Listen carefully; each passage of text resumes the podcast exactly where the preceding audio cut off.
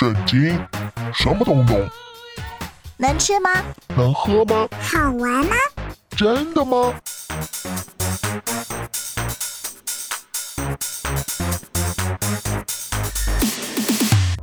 圣经鸡尾酒，干杯！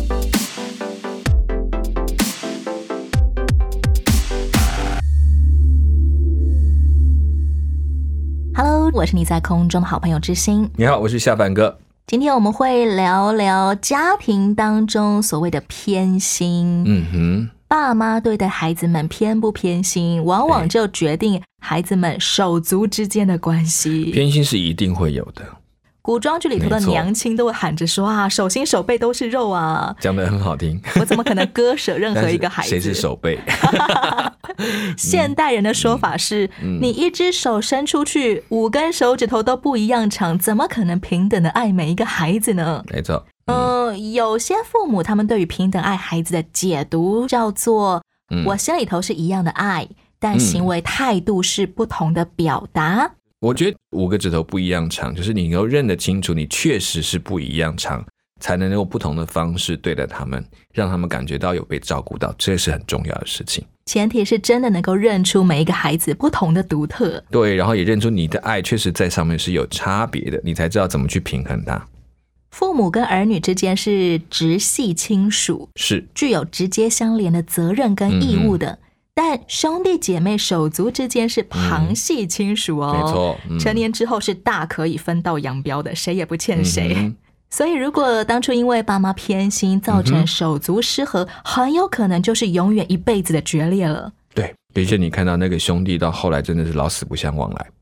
今天我们要来听听十二个兄弟们之间的关系，嗯以及爸爸雅各怎么样对待儿子们。让我们一块进入今天的圣经鸡尾酒。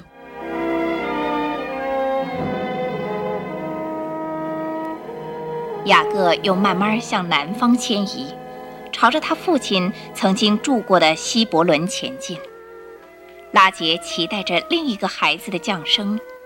当快到以法他附近的时候，他生产了，竟然是难产。太太，别怕啊，别怕，娃娃快落地了。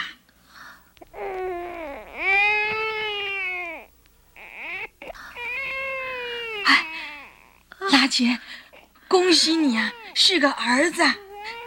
拉杰，拉杰，你听见了吗？又是个男孩儿。叫他别恨你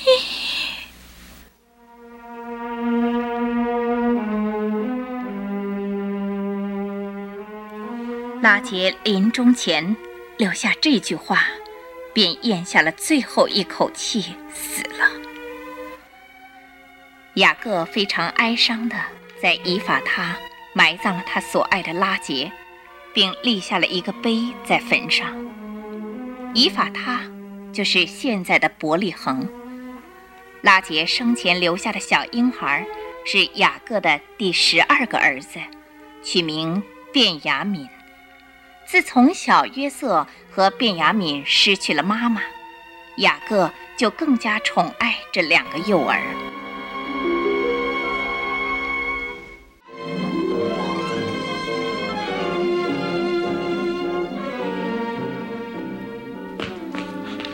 以撒老爷，以撒老爷，他们快到了。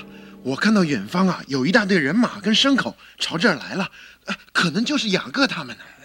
你说雅各快到了，是的，老爷。他离家实在太久了。来，哦哦，扶我坐起来，是，坐在床边上，把我的袍子拿来给我穿上。是老爷。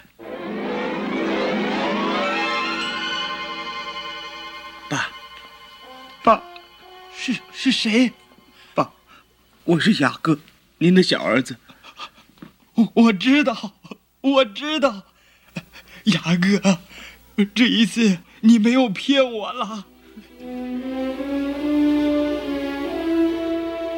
归来的儿子和瞎眼的父亲，亲爱的互相拥抱在一起，痛哭流涕，久久不分开。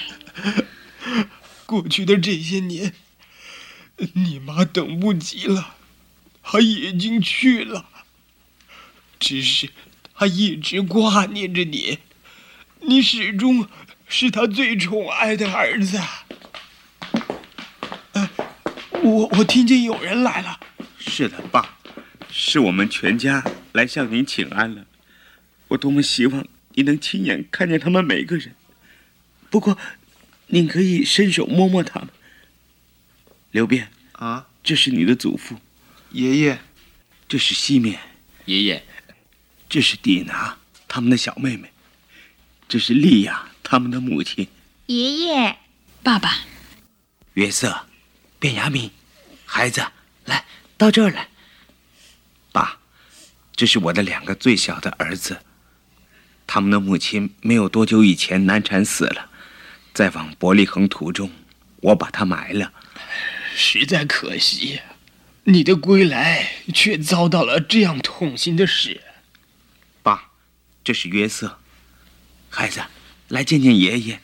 爷爷，呃，小宝宝在什么地方啊？呃，他哭也没关系，把他抱到爷爷这里来啊！啊，让我抱抱他。好的来来，爸，我让你抱抱他啊。哎。孩子不哭了，他喜欢爷爷。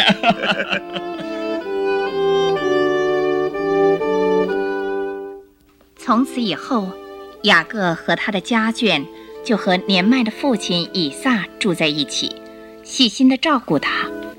雅各和他的双生哥哥以扫也不再互相仇视，以扫也迁移到别的地方去了。以撒去世的时候。有一百八十岁，他的儿子以扫和雅各把他埋葬在麦比拉洞，也就是亚伯拉罕、萨拉和利百加埋葬的地方。因为失去了母亲，雅各自然花更多的时间和约瑟在一起，因此两个人就更亲密了。孩子的性情也可爱。又顺从，而且有强烈的是非之心。当他长大能够工作，他就和他哥哥们一起去看守羊群。嘉德，蛋，你们回去看羊以前，我有话要跟你们两个讲，听到没有啊？是是，爸，我们就来。哎，又有什么事啊？我看爸对我们很不高兴，我们又挨骂了。爸，我们来了。你有什么事啊？我听说你们跟你们其他的弟兄们在看羊的时候所做的坏事，我不准这些事情再发生。我告诉你们，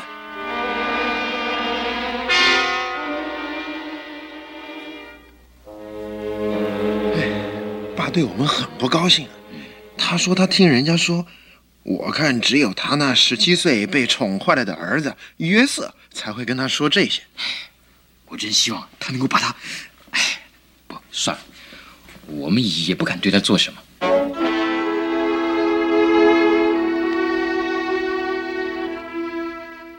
雅各决定为他宠爱的儿子约瑟做一件彩色的外袍，这可能是不智之举，将会引起他十个哥哥们的妒忌心。从此，他们对他不再有什么好言好语了。当麦子成熟的时候。约瑟做了一个奇怪的梦，他就把他告诉了哥哥们，结果使他们更加的恨他。哥哥，我做了一个奇怪的梦，我们弟兄都在田里捆麦子，突然我捆的麦捆站了起来，而你们捆的都环绕着我的麦捆下拜呀。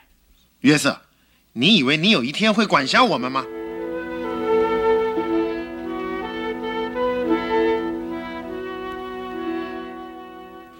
请听我做了另外一个梦，那更奇怪嘞。这一次我梦见太阳和月亮，还有十一颗星星都向我下拜。这个梦啊，实在是最了不起的了。哎，约瑟啊，今晚回家以后，千万要记着把它说给爸爸听啊。你做的是什么梦啊？难道你的母亲跟我，你的十一个弟兄，真要来俯伏在地向你下拜吗？爸。不是的，我也不了解我做的梦。从此以后，他的哥哥们就在他的背后叫约瑟是做梦的，而且更加恨他。可是他父亲却把这件事存在心里。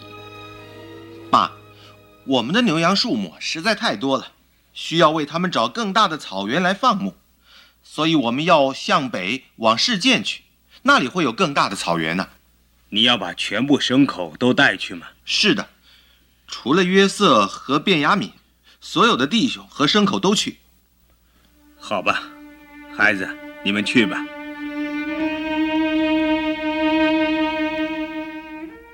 过了好几个星期，雅各没有听到他十个儿子的任何信息。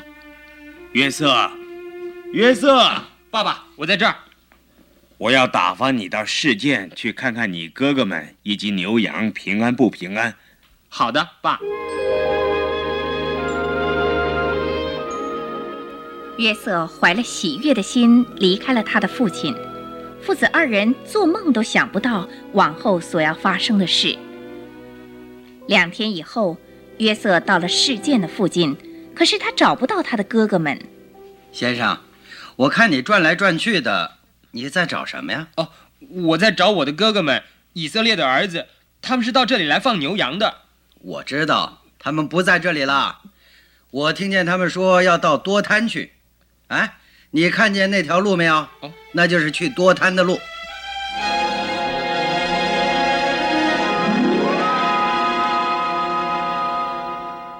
雅各安然度过了哥哥以扫可能会来杀害他的这个魔王关。嗯哼，没想到接下来最爱的妻子拉杰难产过世了。嗯，根据心理学的压力量表，人生痛苦指数排名第一的就是丧偶。嗯哼，雅各失去拉杰，这其实不是雅各的错，也不是因为雅各犯了什么罪带来的后果。人生当中，我们每一个人都可能会意外遭逢这种。不可承受之痛啊！是啊，嗯、这种时候上帝在哪里呢？嗯，其实，在他们那个时代来讲，所谓因为难产而死，其实不算一件少见的事。对中国人来讲也是一样，就是每一个妇女经过生产都是一个鬼门关走一遭，当然是很辛苦的。所以，我觉得丧偶对雅各来讲是可预期的。为什么可以承受？可能对他们来讲还有一点点盼望，是可以到上帝那边。再次见到他的妻子之类的想法，可能还是已经有在他们的脑袋里面了。加上虽然妻子拉杰过世了，嗯、但毕竟是带来第十二个新生这个生命。对，有一个儿子，你知道那个看到的感觉就差别很大。所以很多人丧偶了，可能就是靠他的孩子又继续的往前走。你也看到他的妻子或者是另外一半的形象就在他的身上。如果我们也意外遭逢一些家人、配偶过世啊，嗯、这种非常创伤的遭遇，嗯，要怎么样来寻求上帝安慰、医治我们的心痛吗？以人来讲，我们能够做的只是陪伴这些人，能够开始走一段思念亲人的路程，走过去。等到他能够真的接受他离开的事实，那如果他是基督徒，当然他心中都知道有一天可以在天上见面。可是，在地上这一段时间的等待，实在是很痛苦的事情。所以，我们最多能够就是陪伴，跟他一起来思想、感恩，慢慢的等候他这个心情走到一个阶段，他会走过来。但是没有办法取代它，甚至你想解释到底有多痛，我想都很难。雅各的第一痛是丧偶，是。第二痛紧接着就是二十年后归乡，嗯、赫然发现。从小最宠爱的妈妈利百加也早就过世了，对，这是第二痛啊，丧母，嗯、这很辛苦的过程哈，亲人一个一个的离开。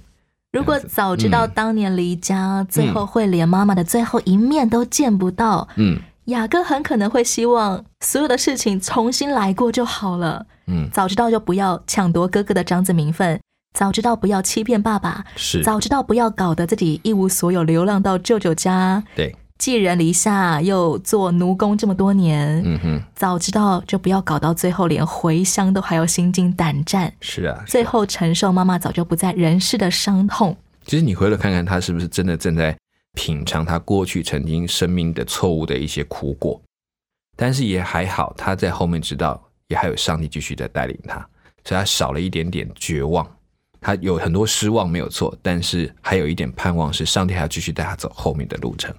对于不认识上帝的人，很可能在人生当中某些时刻也必须要面对自己过去闯下的一连串的错误，没错，但是却又没有办法得到任何的盼望和安慰。嗯没错。要怎么样面对这种无法重来的悔恨呢？为什么我们常说我们人需要上帝？就是我们必须能够再重新找回，当我们在众多的错误跟无法挽回的后果，甚至到今天都还要一直为那些后果来处理的时候，会发现有一个继续带领我们的盼望，在我们生命当中，知道我们虽然不能扭转过去，可是我们可以积极的面对明天，这是一个很重要的盼望。所以你说一般人为什么到最后可能会走不下去，没有路可走，原因就在这个地方。他觉得明天再下去还是同样的循环。无法改变过去的时候，只有积极面对未来。是的，我觉得上帝并没有把你过去说啊就就抹杀了不见了，而是让你知道说，对，这一切都已经错了。可是现在还有一件事情是，你还有上帝，下一步路里面你可以做不一样的选择。能够积极面对未来的这份力量，其实也是从上帝而来的。没错，如果没有足够的盼望，你怎么走下去呢？都已经绝望，一切都消失了，那死了算了，可能就最后变成这一句话了。尤其是在发现自己闯下一连串错误之后，才会明白，我不是我人生的主，我根本没有办法掌控、保障任何好处。对于排位信者，可能他们需要就是一个非常清楚的价值或目标，值得他继续走下去的。对我们来讲，我们就是上帝。很多时候，人生的悔恨都不在于失去财产，嗯，而是很多很多的感情导致我们那种心中的悔恨。是是是。先来听一首歌曲，是由丰盛音乐所带来的《如果爱可以重来》。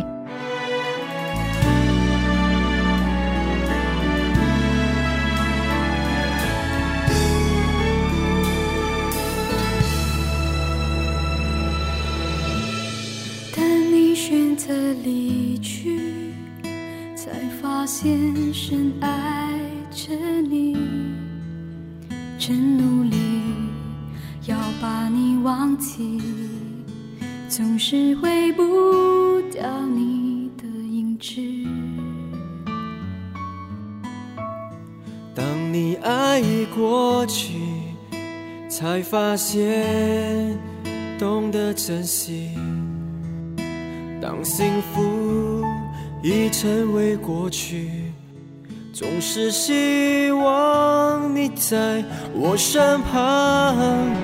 如果爱可以重来，我会挽回你的爱，紧紧拥抱。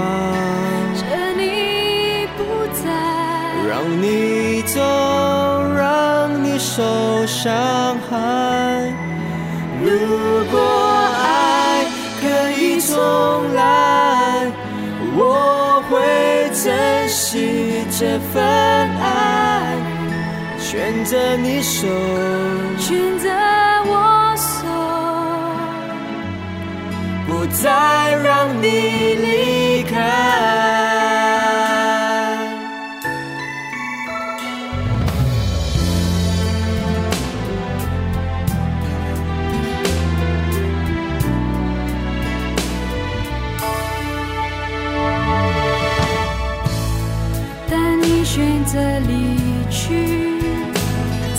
发现深爱着你，真努力要把你忘记，总是挥不掉你的影子。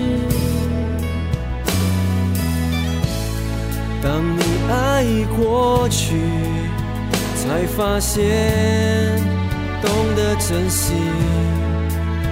当幸福已成为过去，总是希望你在我身旁。如果爱可以重来，我会挽回你的爱，紧紧拥抱。趁你不在，让你走，让你受伤害。重来，我会珍惜这份爱，牵着你手，选择我手，不再让你离开。这首歌叫做《如果爱可以重来》。雅各最终他得着了十二个儿子，但却只给其中一个儿子做了一件彩色的外袍。嗯，雅各这么高调的显出他只对约瑟一个人的偏爱，嗯，这是不是一个愚蠢之举呢？当然是啊，但是换一个角度来讲，以在那个时代来说，长子的名分不是一个固定的，就是说他是可以转移的。除了嫡长子，就是我们讲亲生的这个长子刘辩可以是老大，在族长的决定当中，他可以选择一个成为家族的继承人，而彩衣就是证据。仿佛在约瑟还没有成年之前，爸爸就已经要案例那个皇太子的这种举动对，出现了。就是告诉他们说，将来这个家要请他来当家了。现在人没有所谓的长不长子啊、当不当家啊这对对，种问题比较没有这啊，种问题。但爸妈的偏心都仍然是难免的事。没错，如果偏心难免好了，像雅各有十二个儿子，如果发生在现代，他要怎么样做来表达他真的比较喜欢约瑟会好些呢？啊，这个就有点为难了。我觉得最简单是说，你真的知道你偏爱了谁，所以你真的在处理的过程当中，你会很小心给他跟给其他兄弟的差异性，所以你会去平衡他，然后也能让其他孩子知道说你是有一个软弱的人，你会有偏爱的时候，你会有错爱的时候，但是你会学着去听那些不被偏爱的孩子他们心里面所想、所思的事情，并不是不爱，可能你在爱上表现不够好，请他们体会你的软弱，这就不容易了。不是专注在我特别偏爱的那个孩子身上，而是要提醒自己要关注别的不被我那么看重的孩子身，上。甚至让他们懂得你是只是人，所以你有你的软弱，做的不够好。你知道这个能够开诚布公的面对，就很多事情比较容易解决。现代在讲亲职教养的时候，有一个嗯。呃蛮流行的观点是说，通常爸爸妈妈最受不了的那个孩子，不是跟自己很不一样的孩子，嗯。而偏偏是那一些跟自己个性啊很像的孩子。呃行为啊非常相像的孩子，才是让爸妈觉得很崩溃的。因为他的一切缺点就是你你的一切缺点，所以你包容你的缺点，为什么不容包容这个孩子的缺点？或者你很想改变他那个缺点，就造成你的很大的困扰。所以要怎么样学习不偏心？某些时候也必须要来接纳自己。没错，其实常看人家说，你们在带孩子的过程，就是在修炼自己的过程。一场常年的修行。对，后来从他身上看到太多的自己。这个非常受宠的青少年是约瑟，嗯，他做了两个很奇特的梦，仿佛暗示将来他的十一个兄弟加上爸爸妈妈都要向他下拜。嗯嗯，根据圣经的记载，日后这些梦果然成真了。是但是早在青少年时期啊，离这个梦实现还遥遥无期的时候，嗯约瑟就把这个梦讲出来。嗯这是不是很不成熟，甚至很傻的举动呢？当然傻，你去跟人家讲说你将来要变成我的属下，人家怎么想都为什么要当你的属下？很奇怪，在他的脑袋里面，我觉得一种可能真的有这么一点骄傲在，也可能另外就是完全没有想，只是想说我不知道到底发生什么事，这是什么意思，想要知道，所以就到处问人家。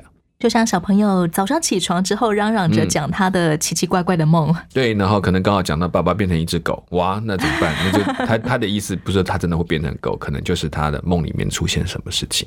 现代其实上帝也都会个别的给某些人一些比较个人性的启示啊、嗯意象啊、是异梦啊。约瑟的这个傻举动，是不是也提醒我们对此应该要谨言慎行呢？嗯，我觉得也是都体会一下人家的感受。当然，这个故事有它发展的必要。一般来讲，如果你真的已经意识到这件事情是对别人有不舒服的，那你一定要想想该怎么说，或者是再进行等待一段时间，看看上帝怎么去做。有人说，手足之间互相嫉妒是人类的原罪。嗯，不用教导，小朋友天生就会嫉妒弟弟妹妹抢走爸妈的爱了。没错。现在是约瑟的哥哥们 嫉妒约瑟抢走爸爸的宠爱。Yeah，我记得小的时候，我妈妈也会说，我都会趁大人不在的时候偷咬我妹妹的脚趾头。其实我都不记得了，那是非常小的时候。对。但一般人讲到这种呃兄弟姐妹互相嫉妒，好像都会认为这是一个很自然的不平衡心态。他没有说他会出于我们的罪性，应该要来讲。其实《创世纪》里面一直在强调人的罪性的发生，包括该隐跟亚伯，你会发现，一件上帝都容许发生一些奇怪的弟兄的相残的事情。可是那过程当中，你可以说约瑟他很白目，他怎么可以去讲这种故事？可是也换一个角度来讲，如果你回到该隐跟亚伯，他们为什么容许这个罪就列目在他的门口，甚至跟着罪去行动呢？这些兄弟们其实他们也是在考验当中。当然，约瑟做了一件不聪明的事情，反过来讲，也对他们兄弟产生一个新的考验：你们到底在意谁？这是上帝给的梦，不是人给的梦。这是上帝的心，是不是人给的心意？你们的嫉妒出于哪里？所以兄弟们是他们自己的大考验。你怎么用嫉妒处理这件？所以可见人的罪被一再的被印证，即便在上帝所爱的家族当中，依然这些人会用人的血气去做他的决定。我们不要来检讨这个受害者约瑟他的行为到底傻不傻，对，而要来思想的是，早先当罪进到人类世界当中的时候，其实第一个就反映在我们的手足关系里面了。对，而且约瑟一再告诉雅各这些兄弟们的罪跟错，请问被点出错的时候，你的反应是去改错，还是去怪罪？你会发现兄弟们是去怪罪。后来他们有机会看到约瑟的这个情况的时候，他们的方式是嫉妒他的才艺，而不是为他的才艺感到高兴。因为这这都是一个很奇怪，就说就反映出人的生命里面的罪一直存在，甚至在怎么样上帝恩典当中都没有被放下来。就算不是面对手足关系好了，当别人得到好处的时候，我们也很容易会觉得眼红，心里面不舒服。对你没办法看到他的好处，你只会看说这为为什么是他？凭什么是他？很多东西在你脑里会冒出来。早在该隐亚伯事件，上帝给该隐的提醒就是：对，你要想想，不要容让罪恋慕在你的门口。对，已经在门口等你了，你还要跨过去，你还要带着他走，那这是你的选择了。求上帝在我们的罪性不由自主的会嫉妒别人的这种天性当中来帮助我们。是，即便我们可能感觉不舒服，但不要让它成为一个罪的行为。是，罪性跟罪行是不一样的。没错。谢谢夏凡哥，也谢谢大家。节目的最后，让知心和你分享由磐石现代乐团所演唱的这首歌，叫做《梦》。祝福你在所有的梦想、所有的想要、所有的意图当中，都蒙上帝的保守。愿上帝祝福每一位。我是真心，我是下饭哥。下一回我们空中再会了，拜拜，拜拜。我要努力追求我所想要的未来，却发现我身上有枷锁。希望能够解开身上的束缚，却不能。不管如何做都没用。我想找人问清楚，却是越问越发生这档事。看一看，想一想，世界本来就这样，管他梦里有什么好期待。